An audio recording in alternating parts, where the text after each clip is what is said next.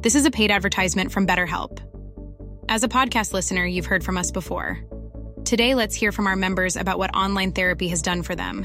I would recommend my therapist 1,000 times over. She has truly changed my life. The day after my first session, my friends and family said I sounded like myself again for the first time in weeks.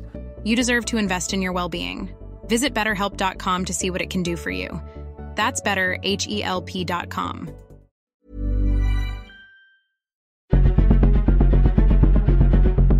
Exploremos las razones detrás de la desigualdad y la impunidad en nuestra sociedad.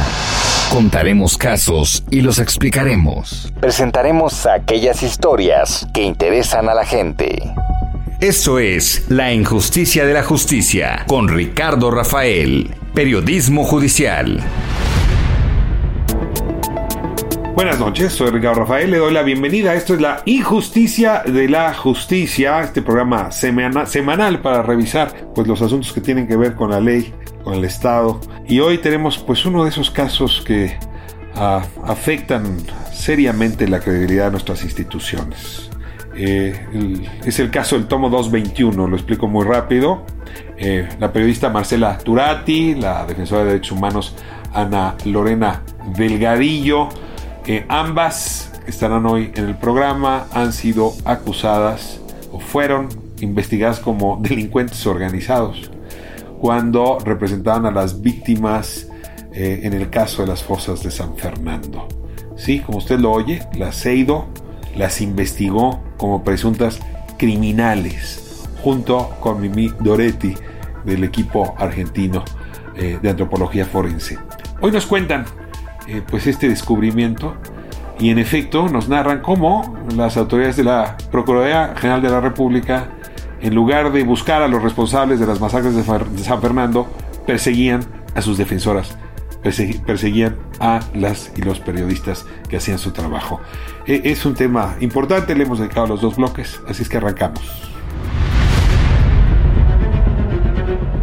Como lo anuncié hace un momento, arrancamos ah, con nuestra entrevista de esta noche. Tengo a dos eh, periodistas, a dos personas que se han dedicado desde hace mucho tiempo a darle seguimiento al caso de las fosas de San Fernando. Le agradezco a Marcela Turati que se encuentre hoy con nosotros y también a Ana Lorena Delgadillo. Buenas noches. Hola Ricardo, buenas noches. Pues nada más una aclaración. Eh, yo soy abogada defensora de derechos humanos y, bueno, trabajo con las familias y de las masacres de San Fernando. Sí, Ana Lorena está hablando, ¿verdad? Sí, Ana Lorena, perdón. Sí, Ana Lorena, como decía hace un momento, lleva, lleva tiempo en la defensa de, los, de las víctimas y Marcela Turati, en efecto, periodista. Eh, a ver, voy a, arrancar con, con una ah, necesidad de, de, traer la memoria al presente. San Fernando ha sido uno de los casos más escandalosos, ¿no? Eh, que más ah, eh, daño han hecho a la reputación del país y que peor nos han arrojado a la conciencia de los tiempos que estamos viviendo y sin embargo ha sido uno de los casos peor resueltos en la historia criminal del país.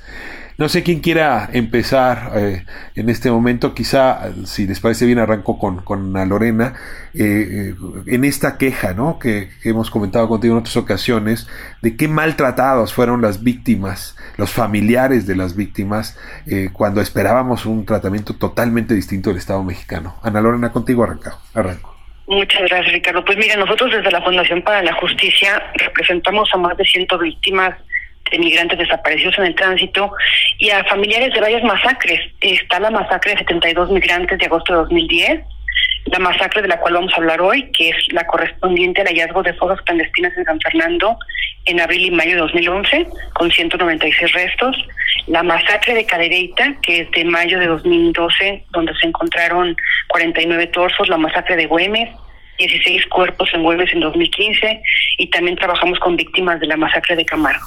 Entonces, ¿qué es lo que ha pasado alrededor de estos casos? Bueno, primero que nada decir que el caso del que vamos a hablar, que es eh, la que ocurrió el hallazgo en abril de 2011, es una masacre que está cargada de irregularidades desde el inicio, Ricardo. O sea, por ejemplo, ni siquiera sabemos, eh, los reportes dicen que hay 48, que eran 48 fosas, pero como quien entró primero fue el ejército, y fue quien hizo los levantamientos, no tenemos nada de esta información ya más de 10 años, ¿no? Es una de las primeras cosas. La otra irregularidad es que encontrando 196 restos, deciden arbitrariamente la Fiscalía de Tamaulipas y la entonces PGR dividir los cuerpos. Uno se los trae la PGR y los otros se los queda a Tamaulipas para dividir la, investigación y generar más impunidad. Y desde ahí vimos cómo lo que se trataba era de, que no hubiera justicia. Y después cada uno lleva su investigación sin que se comunicaran y lo que nosotros pudimos documentar eh, hablando con familias, pues es que ahí se cremaron restos sin que la familia lo permitieran y la cremación de restos que la hizo PGR es un delito. Ahí se entregaron restos equivocados, que siguen sin aclararse esas responsabilidades. Y a 10 años, a más de 10 años, Ricardo, no hay una sola persona sentenciada. Lo que nosotros pudimos hacer como fundación fue pues sacar el caso del área de delincuencia organizada porque no, o sea, no ayudaba nada, más bien era muy perjudicial tener el caso ahí. Está actualmente en la Fiscalía de Derechos Humanos a cargo de la maestra Sarirene Herrería y bueno, pues el camino de cómo encontramos este tomo 221 que es una historia de horror, este, ya te la contaré un poquito más adelante. A ver, este es eh, un hecho eh, delictivo doble, ¿no? Por un lado está la masacre y Ana Lorena nos dice, no hay nadie, nadie procesado todavía por este asunto. Y segundo, eh, o sentenciado, y segundo tenemos autoridades que deliberadamente escondieron, truquearon, ¿no? maquillaron la evidencia. Eh, recuerdo este, esta decisión que tomó el entonces procurador Medina Mora de enviar los restos en ataúdes sellados, eh, donde eh, le decían a la familia que no los fueran a abrir porque tenían no sé qué químicos que podían hacer daño, y era para que no vieran que allá adentro no estaban sus familiares. Marcela, tú te das cuenta de esto bien temprano y empiezas a armar una plataforma y una base de datos que lo que hizo fue destapar la oscuridad que la Procuraduría entonces quería, eh, eh, digamos, construir. Yo te pregunto si todo este esfuerzo monumental que has hecho en estos 10 años, que sí ha sido tu trabajo periodístico, yo creo que más tiempo te ha quitado, ha dado frutos al día de hoy y en efecto hemos logrado que el tema se airee, se siga discutiendo, o el trabajo de ocultamiento fue tan grande que no hay nada que hacer. Eh, pues yo diría que la gente, o sea, lo que me preocupa y lo que siempre noto es que la gente solo ubica San Fernando por los 72 migrantes asesinados. Y cuando hablamos sobre el caso de las fosas y todo lo que viene después, la gente como que no no dimensiona, ¿no? O sea, el grueso de la gente no termina de dimensionar qué fue. Y además como que, bueno, hubo una recomendación de la CNDH que medio intentó hasta 2019, sacó una recomendación a finales de año eh, hablando de este caso como grave violación a los derechos humanos, pero está incompleto, o sea, no viene como la segunda parte que es no nomás qué pasó en esa masacre y cómo no se hizo un buen trabajo de forense, ni siquiera habla de prevención, o sea, porque recordemos, estas masacres, porque no es una masacre, son muchas, eh, estas masacres ocurrieron a los pasajeros, principalmente a los pasajeros de autobuses que iban hacia Estados Unidos, a Matamoros, a Reynosa, y que en el pueblo de San Francisco estaban siendo bajados por los Zetas con policías municipales.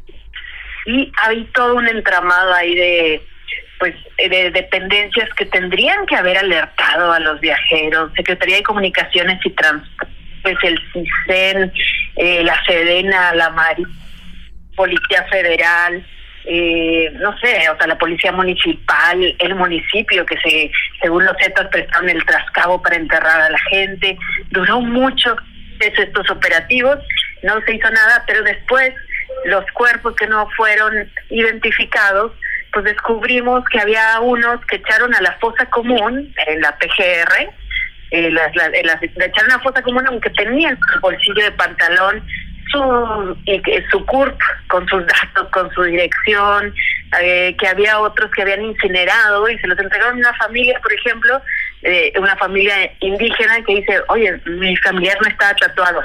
No, pues sí, lo tatuaron antes de matarlo.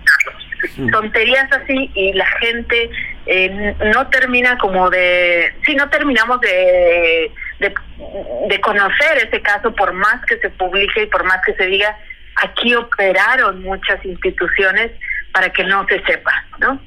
Fue un uh, montaje más que pareciera ser la, la, costumbre de aquella PGR, y yo no sé si eso ha dejado de serlo, pero hablando de estos casos, eh, cuando había personas como ustedes que querían desmontar ese teatro, se les empezaba a perseguir. Eh, yo tengo aquí eh, este, este dato para compartirlo con la audiencia, que ustedes mismas, el trabajo que estaban realizando, ¿no? Es, fue, fue calificado de delincuencia organizada. O sea, desmontar el teatro fue acusado de delincuencia organizada.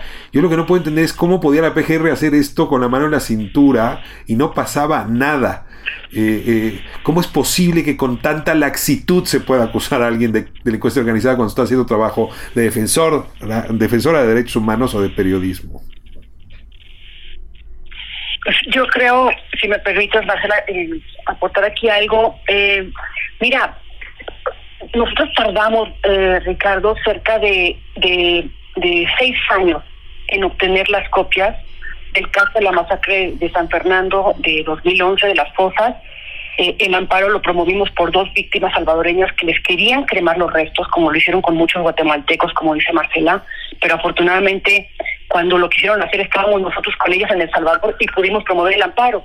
A partir de ahí empezamos una lucha por tener el expediente, porque eh, el caso lo tenía KPGR, pero nos tardamos seis años. El caso tuvo que llegar a la Suprema Corte, imagínate, nada más para las copias. No estamos hablando todavía de justicia, solo para tener las copias seis años. Cuando yo llegué a recoger las copias, con el mismo expediente, con el mismo Ministerio Público que nos investigó, lo que me dice es, es que reinterpretamos la sentencia de la Corte. Y le dije, oye, ¿por qué tiene aquí nada más un tomo? Me dijo, es que reinterpretamos la sentencia y no, no te voy a dar los 270 tomos porque este lo que la Corte quiso decir es, es que yo te diera la información solo de las víctimas que representas. O sea, solo me iba a dar la información que yo le presenté. Tuvimos que regresar a la Suprema Corte dos años más, Ricardo, para el procedimiento de ejecución de sentencia hasta que la Corte le dijo, los das. Cuando vi el tomo 221, entendí por qué no lo querían dar, pero además cuando empezamos a revisar estos expedientes con el equipo de la fundación, nos dimos cuenta por qué no nos querían dar. Cuando tú dices, eh, ¿por qué esto?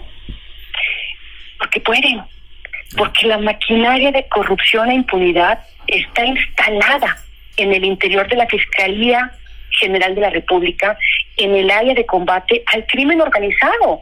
Ellos son el crimen organizado. Y lo más grave de todo, Ricardo, es que, o sea, nosotros no íbamos a revisar inmediatamente el tomo porque son un montón y vamos haciéndolo por como nos lo van entregando. Pero este nos lo ocultaron, pues a partir del amparo fueron ocho años para obtener el tomo 221 que fue apenas ahora en mayo. Y claro, o sea, cuando lo revisamos, lo revisamos ¿por qué? Porque no lo dijeron. O sea, imagínate el nivel de impunidad que tienen y cómo se sienten protegidos. Todavía para decirte, mira, aquí está la prueba. A mí no me parece casual que no lo hayan dicho. Yo no sé si tiene que ver también con que desde la, desde, desde la fundación también hicimos una batalla muy fuerte para que desapareciera el área de Seido. Lo logramos con la ley que hicimos en Fiscalía que sirve en el año 2018, pero nos duró muy poco el gusto, porque la volvieron a instalar la nueva ley. Imagínate qué tan grande es el monstruo que ahí sigue. Sí, sin duda el, el tema de delincuencia organizada, la antes Siedo, ahora la Seido, de las zonas más arbitrarias de nuestro sistema. Muchas de las víctimas que aquí hemos uh, atendido, que hemos escuchado su testimonio, son víctimas de este, eh, de esto que llama el derecho penal del enemigo, pero que no sabes realmente Claro. quién es el enemigo, ¿no? Y desde luego que la autoridad en muchos casos es el enemigo. Ahora, eh, uno de los mecanismos que tienen eh, justamente es, es reservarse información, ¿no? O incluso sacar información del propio expediente. Yo, yo sí les ruego, ahora te toca, Marcela, que nos digas qué hay en el tomo 221. Es decir, qué encontraron en ese tomo que les tenía, eh, pues en fin, tan, tan preocupados de entregarlo. ¿Qué, qué bomba hallaron allá adentro y qué explica, digamos, de la tardanza para que este expediente avance y para que ustedes puedan defender a las víctimas. Claro, bueno, el tomo empieza primero con una... Eso es una denuncia, es un testimonio de una mujer que yo entrevisté, una madre, a quien la PGR le había, o sea, yo había descubierto que o había sido echado a fosa común, a pesar de que desde 2011, cuando fue exhumado, eh, llevaba en el bolsillo del pantalón su identificación. Y a pesar de que tenían contacto con la madre de este de, este muchacho, eh, la PGR nunca le avisó. Entonces eso se publicó en 2015 cuando lo descubrí. Y a partir de ahí hay una nota pues muy rara donde ella dice que yo no era yo, que yo iba con una abogada, que luego la abogada eh, se hizo pasar por perito y tal, y que pide que se investigue. Es una, es algo, eso, sí, pues, es de esas cosas que muchas veces vemos que hace la ¿no? Y en a, ver si entiendo bien. Eh, la, la, tú, tú descubres que hay irregularidades con respecto a los restos del hijo. Y luego a ella la usan para arrancarle un testimonio en tu contra y señalarte a ti como que presunta criminal. No, no dice nada, nomás dice que yo, ah, o sea, como que yo no era yo o que yo iba acompañada de una abogada o que una abogada se hizo pasar por periodista, eh, que ella nunca dio esa entrevista, a pesar de que nos enseñó algunas de fotos y todo. Bueno, que ella nunca dio esa entrevista y que la información que se publicó, pero eran cinco meses atrás, o sea, ella la usan cuando le notifican que está en foto, pues seis meses después, y cuando ella va le dicen algo que ella termina declarando contra mí, porque, eh, bueno, contra mí o contra Ana, es muy raro. Entonces, nomás al final como que dice el tiro que sigue. De ahí parten una serie de diligencias eh, que ya ponen mi teléfono celular. Yo le había dejado mi teléfono, dos teléfonos celulares que tenía, le dejé en un papelito y di cuenta que no le habían entregado a su hijo abajo del mismo papel, pero separado. Yo sí puse, yo le puse Marcela Turati, periodista, tal, revista, proceso, mis teléfonos y abajo decía, le dije, con a la abogada de varias víctimas de este caso, porque ella le puede decir este qué está pasando y le pongo el teléfono de Ana Lorena y pongo Fundación para la Justicia, abogada gratis, ¿no? Y ya, entonces de pronto aparece ese papel y de ahí se desprende que piden a Relaciones Exteriores toda su información con la que yo escribí de puño y letra eh, para pedir mi pasaporte, eh, piden las sábanas de llamadas con la geolocalización coordenada, mensajes recibidos. sí, te ubican como presunta responsable de un acto criminal, Marcela. Sí, no, o sea, la, carpeta se llama secuestro. O sea, el título de la carpeta es secuestro y cuando le piden a las compañías telefónicas, a relaciones exteriores, a la Policía Federal, porque también le piden a la Policía Federal que investigue y que haga un análisis de contactos, ahí que por delincuencia organizada y secuestro. Ese es el delito. Y ahí es cuando meten también a Mimi. Vemos por qué. O sea, ya nadie la menciona en ningún momento y piden que vean, eh, o sea, tienen todas las sábanas de llamada de inmediato, les dan todas las compañías telefónicas, mandan a prueba mi letra, también la de Ana Lorena, que había dejado en algunos escritos de la comisión forense, porque mi Ana Lorena justamente está en una comisión trabajando junto a PGR para devolver. Perdón, más para precisarle al auditorio, estás hablando de Mercedes Doretti, que ella es ah. cofundadora y directora del equipo argentino de antropología forense. Eh, que está en una red criminal junto contigo y con Ana Lorena Delgadillo a partir de este tomo 221. Ok, ahora sí continúa. Y entonces también a, a Mimi, a Mercedes Doretti la persiguen. Sí, a Mimi la meten de pronto también y piden todo esto, sus análisis, todo. Ojo, que no hay que dejar de lado que estaba ella en ese momento, y yo también, pero ella era fundamental investigando el caso. Yo no lo desvinculo. Eh, y entonces tienen acceso a todo esto y ahí es donde dicen que por delincuencia organizada y secuestro. Eh, como te digo, así empieza el tomo, secuestro se llama, y de ahí lo que vemos es que copia los documentos, hasta abajo decían mandarlo de inmediato al subprocurador o al director de secuestros o al director del área de órdenes de aprehensión. Eh, así, estaban los altos mandos de la CEIDO abajo en el cárcel pidiendo que eh, la información pasara primero por ellos y eso duró, o sea, el duró de febrero de 2015, o sea, los movimientos que piden, hasta abril de 2016, donde se corta el tomo, que no significa que no siguieron. No significa que no siguieron, nada más que no tienes evidencia de que hayan seguido. No, es que sí siguieron. Y ahí viene la parte también, perdónale, grave, porque ¿qué fue lo que pasó? O sea, ellos iniciaron con ese tomo y claro que para, para o sea, por ejemplo, para nosotros, para mí como abogada de las víctimas, eh, el ver que eh, eh, uno, uno cuando ve un expediente como abogada espera ver una respuesta respecto de la impunidad en este caso, porque no hay ninguna persona sentenciada, para ver cómo están logrando que haya personas sentenciadas, pero nunca esperas que vas a abrir un tomo de la masacre de San Fernando que estás representando a las víctimas y que la investigada seas tú como abogada. O sea, esa es una cosa que, a mí me parece terrible, ¿no? Que lo hayan hecho, que eso lo hayan hecho en contra de Marcela, en contra de mí y en mi contra, en el mismo expediente donde están investigando al crimen organizado por la masacre de San Fernando. O sea, Marcela y yo somos textualmente el tomo 221, pero sí hay más, Ricardo. Y, fíjate, aquí está, esto te, esto te va a mostrar la tremen, el tremendo desastre y la impunidad absoluta maquinada desde la Fiscalía General de la República, desde el área de Seido, para que no haya ninguna persona sentenciada. Este es el tomo 221 y encontramos diligencia de 2016, como ya te platicó Marcela. Sin embargo, 30 tomos antes encontramos diligencias realizadas un año después con el mismo tono. Pero aquí lo grave es... Perdón, perdón, perdón. A ver, los expedientes van por fecha. Por tomos. No, Claro, pero los tomos van por. En los no, es un desastre. O sea, me estás diciendo que el tomo 2 lo, lo, montaron después que el tomo 221? No tengo la menor idea qué hicieron con esto. O sea, yo creo que lo tenían oculto y que, o sea, como nosotros tenemos, o sea, metimos un amparo para tener acceso a esto y ellos tenían la obligación entregarnos toda la información porque estamos dando cuentas a la Suprema Corte de todo lo que nos están dando, porque nos lo están dando como seguimiento a una sentencia que dictó la Corte. no había manera de que no nos lo dieran.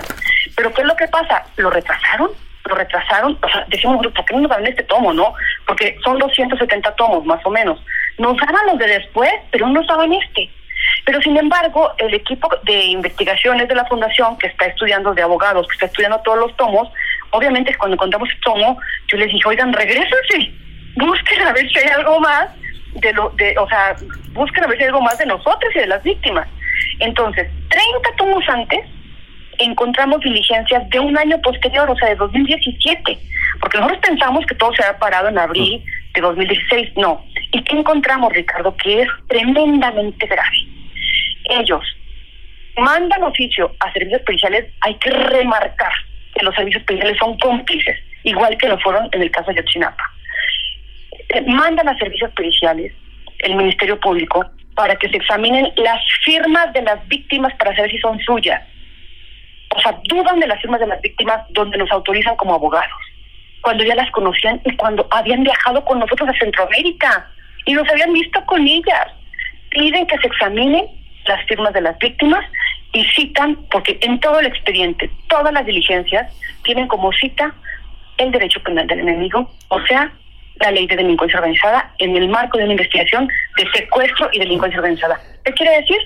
Que también pusieron a las víctimas como delincuentes al lugar de sus firmas.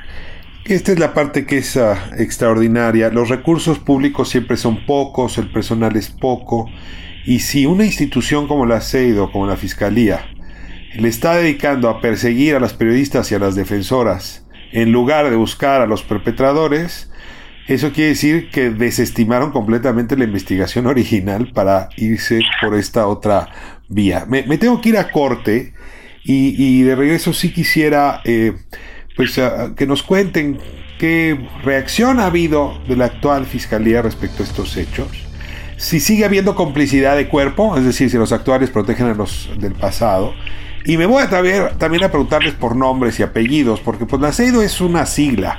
O sea, me gustaría saber si Rodrigo Archundia, si Gualberto Ramírez, en fin, si estos personajes que dirigieron, dirigieron Naceido en estos años son quienes hicieron o mandaron a hacer estas barbaridades. Voy a corte y regresamos en un momento más. Seguimos hablando de las distintas fosas clandestinas encontradas en Tamaulipas y otros lugares del norte de la República. Volvemos.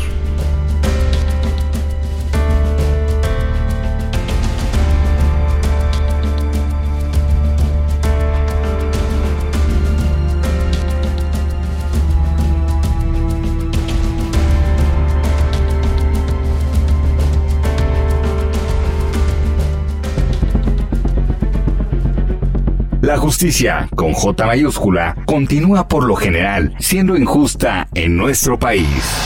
Esto es La injusticia de la justicia con Ricardo Rafael.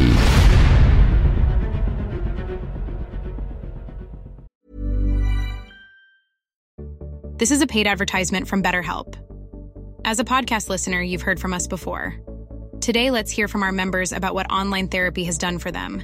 I would recommend my therapist 1,000 times over. She has truly changed my life. The day after my first session, my friends and family said I sounded like myself again for the first time in weeks. You deserve to invest in your well being. Visit betterhelp.com to see what it can do for you. That's better, H E L P.com.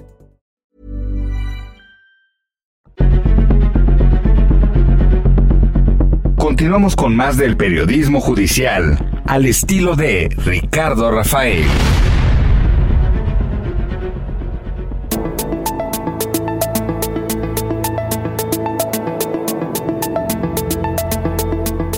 Esto es la injusticia de la justicia. Estamos de vuelta hablando del tomo 221. Eh, que tiene que ver con las fosas, con la investigación sobre las fosas clandestinas de San Fernando, esta masacre, o esta serie de masacres ocurridos en la década eh, anterior y que ah, ah, pues ahora ah, gracias al esfuerzo que han realizado Ana Lorena Delgadillo, directora de la Fundación para la Justicia y la Defensa de las Familias de las Víctimas, y Marcela Turati, periodista destacadísima que ha dedicado buena parte de su trabajo justamente para descubrir lo que ha ocurrido con estos hechos. Ambas fueron acusadas, pues prácticamente investigadas como presuntas delincuentes organizadas por estar ayudando a las víctimas. Un hecho que nos tiene muy sorprendidos esta noche. Y ah, les devuelvo ahora la palabra y, y déjenme, eh, digamos, eh, preguntarles primero por estos personajes que tengo yo de alguna manera detectados como responsables de aquella Seido. Rodrigo Archundia, que por cierto hoy es el fiscal eh, de, de secuestros eh, de Alfredo del Mazo en el eh, Estado de México y que en ese entonces pues fabricaba estos hechos. Hay una larga lista de expedientes. Y luego Alberto Ramírez, que tuvo que ver después con el caso de Ayotzinapa, por eso lo corrieron, pero andaba también en esas fechas como personal del Seido. ¿A qué otros funcionarios tienen ustedes detectados como artífices de esta fabricación en contra de ustedes e irresponsables con respecto a la investigación que merecía San Fernando? Ana. Ah, perdón. Pues mira, a ver, mira, yo yo creo que, bueno, lo que sí es cierto es que quien era, yo no, no puedo decir si son o no responsables porque esto le toca a Ricardo pues a, la, a los asuntos internos, decirnos quiénes son los responsables, ¿no? Y decirnos hasta qué nivel llegó esto, nosotros eso no lo podemos saber, ¿no? Pero bueno, en ese entonces, cuando se armó el expediente, quien estaba como, como procuradora era Areli, ¿no? Gómez. Gómez. Ajá, este, y, y bueno, eh, ciertamente pues estaba también eh, en ese entonces encargado del área de secuestros eh, Gualberto Ramírez, ¿no? Eh, y, y bueno, hay que hacer ahí pues toda la cadena de todos los que estaban, estaba Gustavo Salas también como, como, como su procurador. Yo te digo, yo no puedo decir si ellos son los responsables porque a mí no me toca. Yo estoy diciendo los cargos que ocupaban porque, pues, como todos servidores públicos, esto lo encontramos en la página. O sea, si uno se mete a la página de internet, encuentra esta información. Pero eh, lo- aquí quiero resaltar yo dos cosas muy graves, que es la que, eh, eso es lo que nos tiene aterrorizadas, Ricardo. Ahí siguen muchos. Muchos de los que armaron este tomo siguen ahí. A lo mejor algunas de las cabezas ya no están, pero muchos de los que firman aquí y de los que hicieron diligencias y de los que se prestaron a esto, ahí están, ahí están y eso es lo que nos preocupa. Y, y lo que y, y ahí va parte de lo que le hemos pedido ya, lo hemos hablado con Alejandro Encinas, pero también lo hemos hablado con la maestra Sairene, encargada de la, de- del área de derechos humanos, y lo hemos hablado también con la fiscal de asuntos internos. Este, no es uno o dos, o sea, lo que decimos nosotros en nuestro escrito de denuncia es que evidentemente se tiene que sancionar a quien se prestó a esto porque cometieron delitos. Todo esto se hizo sin orden judicial, por ejemplo. Eso ya es un delito. Entonces, más allá, Ricardo, de que ellos sancionen uno, dos o tres, que es importante que se haga porque se manda un mensaje de que no hay impunidad para estos casos, el problema es que no solo ellos, es la maquinaria de impunidad y corrupción que está instalada en el área de delincuencia organizada. las cosas no van a cambiar y quitan dos a tres. Lo que tienen que repensar, que es lo que hemos venido diciendo desde hace años en el colectivo eh, de Fiscalía que se va y en el colectivo contra la impunidad, lo que tiene que cambiar es el sistema. Entonces, ahí es muy importante. Y otro detalle, Ricardo, que es muy, también muy importante. Efectivamente, algunos de los servidores públicos que aparecen coinciden con algunos de los que están en el caso Ayotzinapa, con los que crearon esa verdad histórica del caso Ayotzinapa. Ahora, Ana, yo, digamos, tengo la impresión de que estos mismos los vas a encontrar en otros casos. Eh, los mismos nombres te los vas a encontrar en el caso Wallace, por ejemplo. Te los vas a encontrar en el caso Martí también. Y estoy mencionando los más conocidos. Te los vas a encontrar en el caso Cases Vallarta.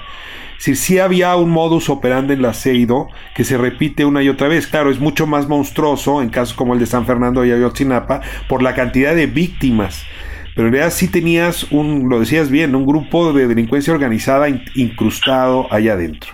Ahora, la pregunta que yo me hago todavía hoy, y porque el beneficio de la duda se lo merece cualquier persona, es si la actual fiscalía, a pesar de tener incrustados a muchos de esas personas todavía, está consciente de lo que se hizo, está con ánimo de combatirlo y expulsar a estos individuos, o el fiscal Alejandro Gertz como muchos otros, como la propia Arely Gómez y que estuvo antes de, de, ella, van a voltear para otro lado porque no les conviene a ellos destapar esa cloaca, porque no quieren ver esa cloaca en el momento en que ellos están al frente de estas instituciones. ¿Cuál es tu opinión al respecto, Marcela?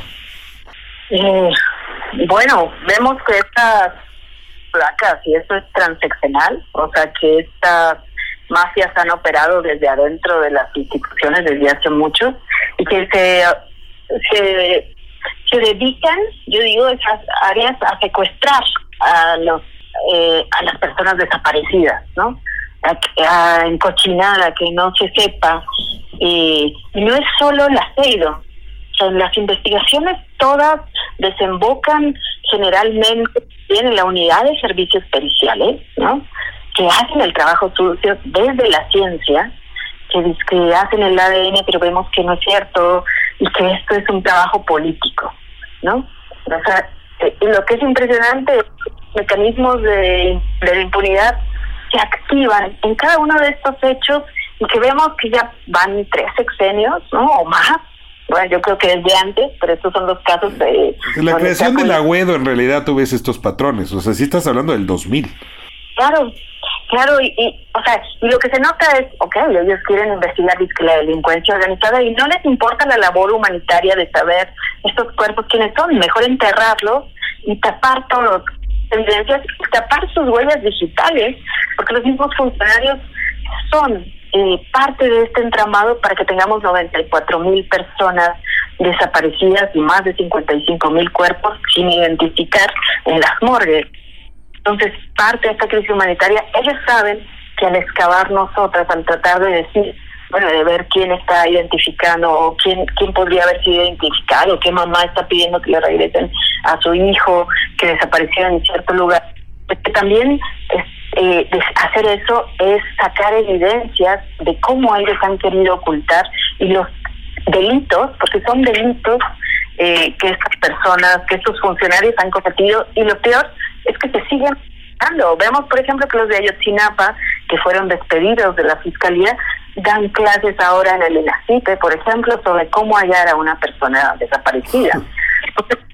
Es, es absurdo, es ridículo, pero todos estos los vemos en otros que el es el instituto dependiente de la fiscalía para formar fiscales, o sea, siguen dando clases de cómo de cómo hacer mal el trabajo, o cómo venderse al enemigo, pues.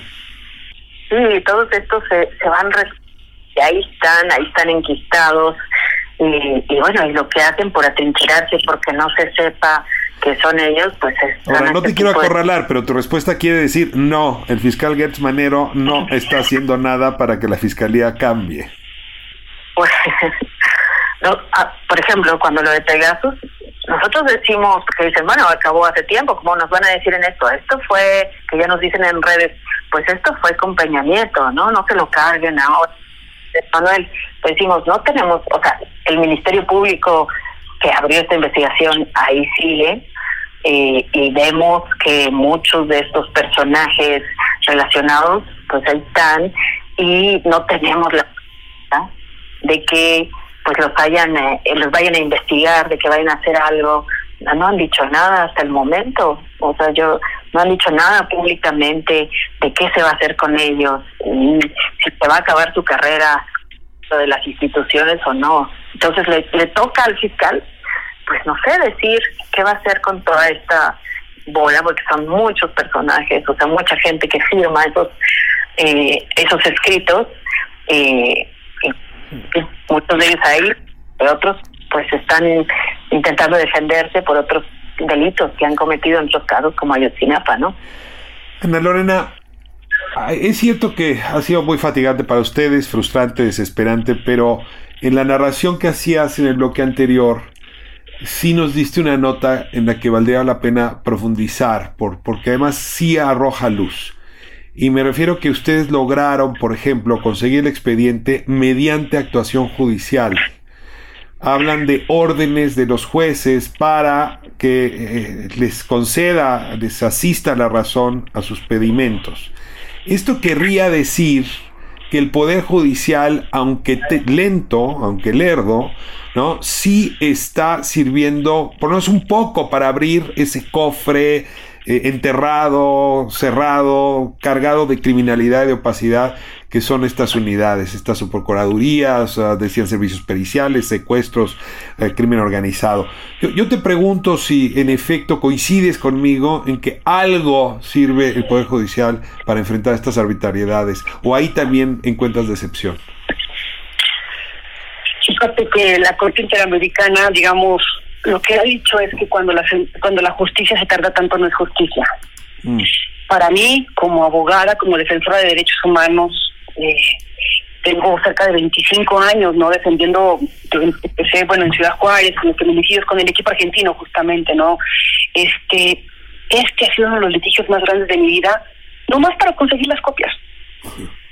Ocho años. Dime si es justicia. ¡Qué show! O sea, se logró, por supuesto que qué bueno que se logró, pero no estamos debatiendo de fondo por qué los mataron y por qué no se está investigando el Estado. No estamos debatiendo de fondo dónde está la corrupción estatal. No estamos debatiendo de fondo todavía por qué no han investigado a los policías del Estado que está coludido al Instituto Nacional de Migración y a tantas autoridades. No más nos dieron las copias, Ricardo, en ocho años. Entonces, eso te responde lo que tú me preguntas. Ahora sí, hemos logrado cosas, pero nos ha costado mucho. Por ejemplo, este caso fue, fue declarado grave violación a derechos humanos, pero porque lo tuvimos que litigar. Porque la CNDH no quería declarar ni este, ni el de los 72, ni el de Cadereyta como grave violación a derechos humanos. Todo tiene, todos lo hemos sacado a punta de amparos, a punta de amparos.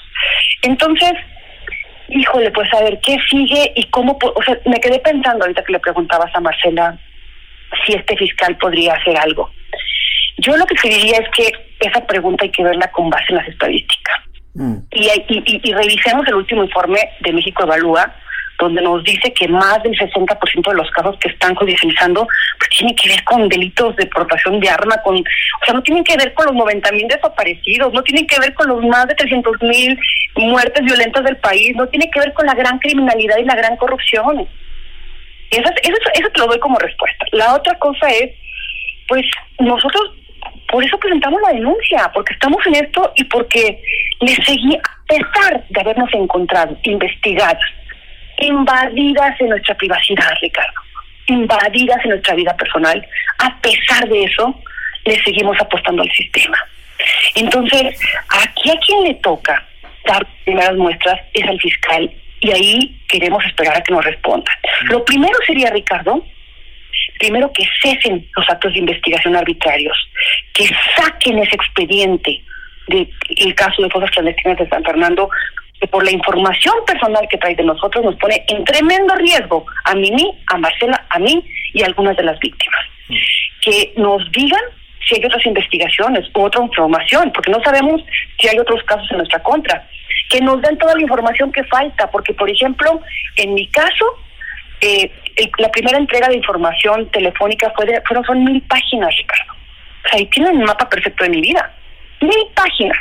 y solamente anexaron donde yo me comunicaba con Mimi o con Marcela o con las víctimas para acreditar que somos una red de delincuencia organizada, porque acuérdate que son dos, dos, o más personas, ¿no? Tienen que decirnos dónde están los CDs de esta información, ya le dijimos asuntos internos. Y la otra cosa es que se requiere tener una investigación objetiva y exhaustiva, pero sobre todo, Ricardo, sobre todo, lo que, lo que queremos Marcela Mimi y yo es que ningún periodista tenga miedo de hacer investigaciones de graves violaciones de derechos humanos cuando se trata de expedientes que están en el área de delincuencia organizada. Que ninguna defensora, que ningún abogado tenga miedo de defender estos casos cuando se trata de delincuencia organizada. Que ninguna perito independiente. Ahora imagínate que están, están armando el mecanismo forense extraordinario que hay un montón de extranjeros. Imagínate que escuchen esto. Es casi decirles, oigan, vayan ahorrando, ¿eh? Porque capaz de que si dicen la verdad, van a necesitar un abogado. ¿Qué mensaje estamos mandando con una de las medidas más importantes para las víctimas en el país, que es la identificación de más de 50 mil restos? Si alguno de los que viene ve este tomo, te lo aseguro que se va a querer ir, no va a querer estar. Porque yo quisiera, Ricardo, no estarte hablando de mi caso. De verdad no sabes cómo me pesa. Quisiera estarte hablando de que ya el fiscal, este fiscal nos dijo que sí quiere una comisión, o sea, que sí quiere una comisión independiente con el apoyo de la ONU, que sí, eh, eh, en el amparo que les metimos en contra de su ley orgánica va a aceptar lo que estamos eh, diciendo porque se, porque se violaron derechos de las víctimas y porque necesitamos otra legislación para defenderlas. Quisiera estar debatiendo contigo cómo cambiar la fiscalía y cómo llegar a la justicia. No mi caso, Ricardo. Perdón. Marcela, ¿cómo te sientes, digamos, ah, con respecto al propio gremio, ¿no? que, que despierta a sensaciones, emociones ambiguas, ¿no? sin la investigación que tú has hecho, pues eh, eh, no estaríamos hablando hoy del asunto, seguramente. Pero al mismo tiempo hay una enorme cantidad de colegas que han eh, jugado de cómplices de estos hechos narrados. ¿Cómo, ¿Cómo te sientes frente al oficio que desempeñas así en sentido general? Bueno, siento varias cosas. Por un lado, pongo un ejemplo. Cuando yo fui y de estas cosas, me pensé siempre que en San Fernando no había periodistas. Hasta 2016, cuando un grupo de sacerdotes, el padre Pantoja, Fray Tomás, fueron a plantar una cruz a la bodega donde asesinó. ¿Cinco años después de la masacre? Pues eh, desde los 72 no podían, que fue un año antes. Estos, o sea, me di cuenta que había periodistas, incluso estaban asustados por acompañar a los y decir que habían ido a plantar una cruz.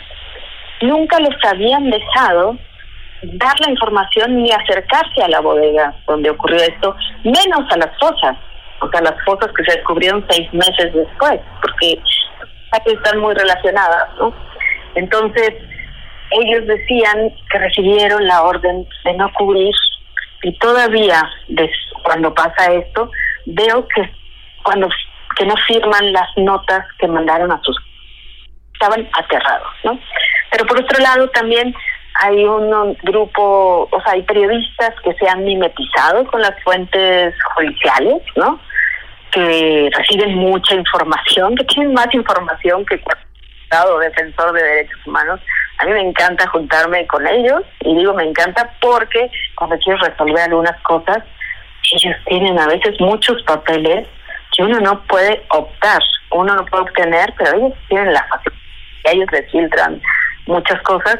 Y ahí viene este este tema de que lo filtran, pero no sé, que, publican con esta perspectiva judicial, no tienen enfoque de derechos humanos, tengan papeles, aunque tengan con ellos cosas que podrían ayudar a identificar a las víctimas, no lo hacen. O se adhieren a lo que dice la Procuraduría y lo vimos con la verdad histórica famosa, como tendida a capa y espada, como una campaña contra el perito de fuego, ¿no? El que dijo que no hubo incendio, torero, de Cocula, a torero, como fue contra el equipo argentino, como el grupo de expertos independientes, eh, casi los decían que se fueran del país y tal, fue una campaña enfurecida contra ellos.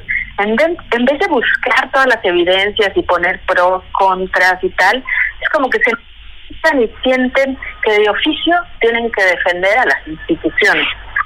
Mm. Y eso es terrible, es terrible porque eso no abona, solo causa, no sé, o sea, yo, todavía hay mucha gente que dice que a los muchachos de, de Ayucinapa los quemaron en el basurero de Cocula. Sabemos que eso no es cierto, pero es tanta la prensa que si, si te quedas pensando, bueno, todavía les pagarán o serán de oficio que sienten ellos por su propio eh, que, que, están llamados a defender a las instituciones. O no se atreven a reconocer que se equivocaron en su momento, ¿no? Su ego es tal que no regresan sobre notas publicadas previamente. Podría ser lo de, sí, claro, lo del ego, pero por más evidencia siguen diciendo, bueno, sí, pero tal, y bueno, es una historia de nunca acabar. Como a veces también en los periodistas que cubrimos derechos humanos y que decimos, oye, pero es que hay víctimas y tal, y dicen, bueno, pero es que ya deja de cubrir eso, eh, ya te repites, ¿a quién le importa en este país? Las víctimas, es terrible. Voy a cerrar y lo lamento mucho porque la verdad es que es una conversación extraordinaria para este programa y para la audiencia. Les agradezco muchísimo a Ana Lorena Delgadillo y a Marcela Turati eh, pues compartir con nosotros esta cosa que personalmente debe ser muy difícil vivirla, ser acusado por delincuencia organizada, volverse el enemigo del Estado, de la sociedad. Y para cerrar, eh, Ana, déjame hacerte una última pregunta. Eh, han citado hoy a Alejandro Encinas, ¿no? que es el subsecretario de Gobernación, dedicado justamente a atender los temas de derechos humanos, ¿no? Eh, tiene en su charola, en su escritorio, eh, el tema de Yotzinapa, ¿no? El que le ha dedicado mucho tiempo, tiene este asunto y muchos otros. ¿Han, ¿Han recibido de parte de Gobernación, del secretario, del subsecretario Encinas, respaldo, Ana, para que ese miedo y esa incertidumbre a la que hacía referencia eh, se amortigüe, disminuya, o tampoco desde el Ejecutivo Federal habría el respaldo necesario para que ustedes continúen con su labor? No, fíjate que afortunadamente sí, y, yo lo digo así de entrada, no solamente de, de Alejandro Encina, sino también de con quienes hablamos en la Fiscalía, eh, de Sarilene Herrería, de la Fiscal de Asuntos Internos, eh, Adriana López, ¿no? Fíjate que con Alejandro lo que vimos, y, y además se hizo inmediatamente, ¿no? Nos, le pedimos medidas de protección para el mecanismo, obviamente, ¿no? Y apenas salí de su oficina ya no estaban buscando. Pero yo también le decía a él que, pues en el fondo esto reafirma otra de las cosas que hemos venido empujando con él, que queremos empujar, que además no fue idea de nosotros, fue idea del presidente. La fiscalía no va a ser suficiente para sacar la verdad. Necesitamos lo que dijo el presidente, la comisión de la verdad, y que esté en otro espacio. Porque además después de esto, después de lo que encontramos, va a ser más difícil que las víctimas vayan a querer ir a poner su voz en la fiscalía. Entonces, sí necesitamos otros espacios. Yo sé que vamos a decir, bueno, pues ya son muchas comisiones de la verdad. Necesitamos comisiones de la verdad para todo el país, porque no es suficiente la fiscalía que tenemos. Entonces, es lo que también estamos hablando con el de fondo. Alejandro, tú no lo dijiste. Nos dijiste que íbamos a echar a andar esto. Bueno, pues es el momento y tenemos, mira, hay muchísima información ya que podemos apartar, aportar para esto. Y luego lo otro es la fiscalía con quien hablamos, eh, la fiscal de derechos humanos y la encargada de asuntos internos también ofrecieron, ofrecieron que esto se va a investigar y ofrecieron eh, que, que pues que algo va a pasar, ¿no?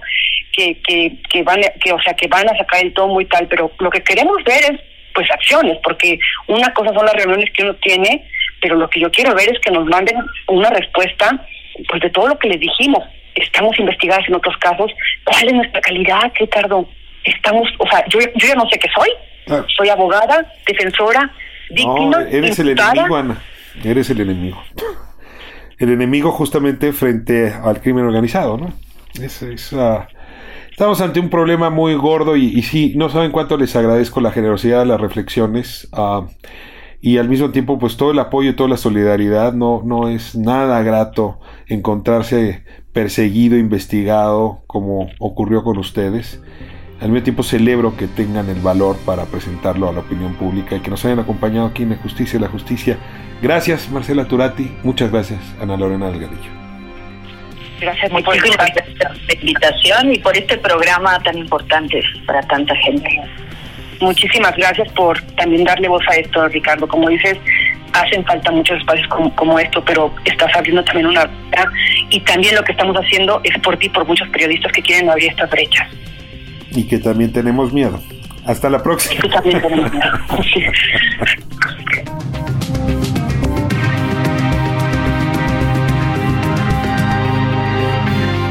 Nos atendemos, nos escuchamos próximo jueves, mismo horario, aquí en 98.5 del Heraldo Radio.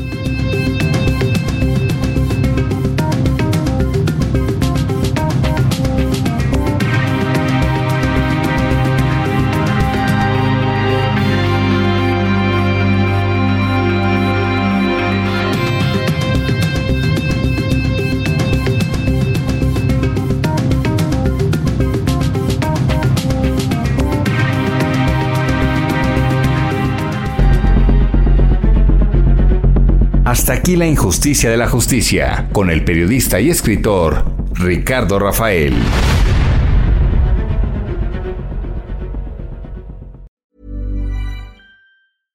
Imagine the softest sheets you've ever felt. Now imagine them getting even softer over time. That's what you'll feel with Bowl and Branch's organic cotton sheets. In a recent customer survey, 96% replied that Bowl and Branch sheets get softer with every wash. Start getting your best night's sleep in these sheets that get softer and softer for years to come. Try their sheets with a 30-night guarantee. Plus, get 15% off your first order at bowlandbranch.com. Code BUTTERY. Exclusions apply. See site for details.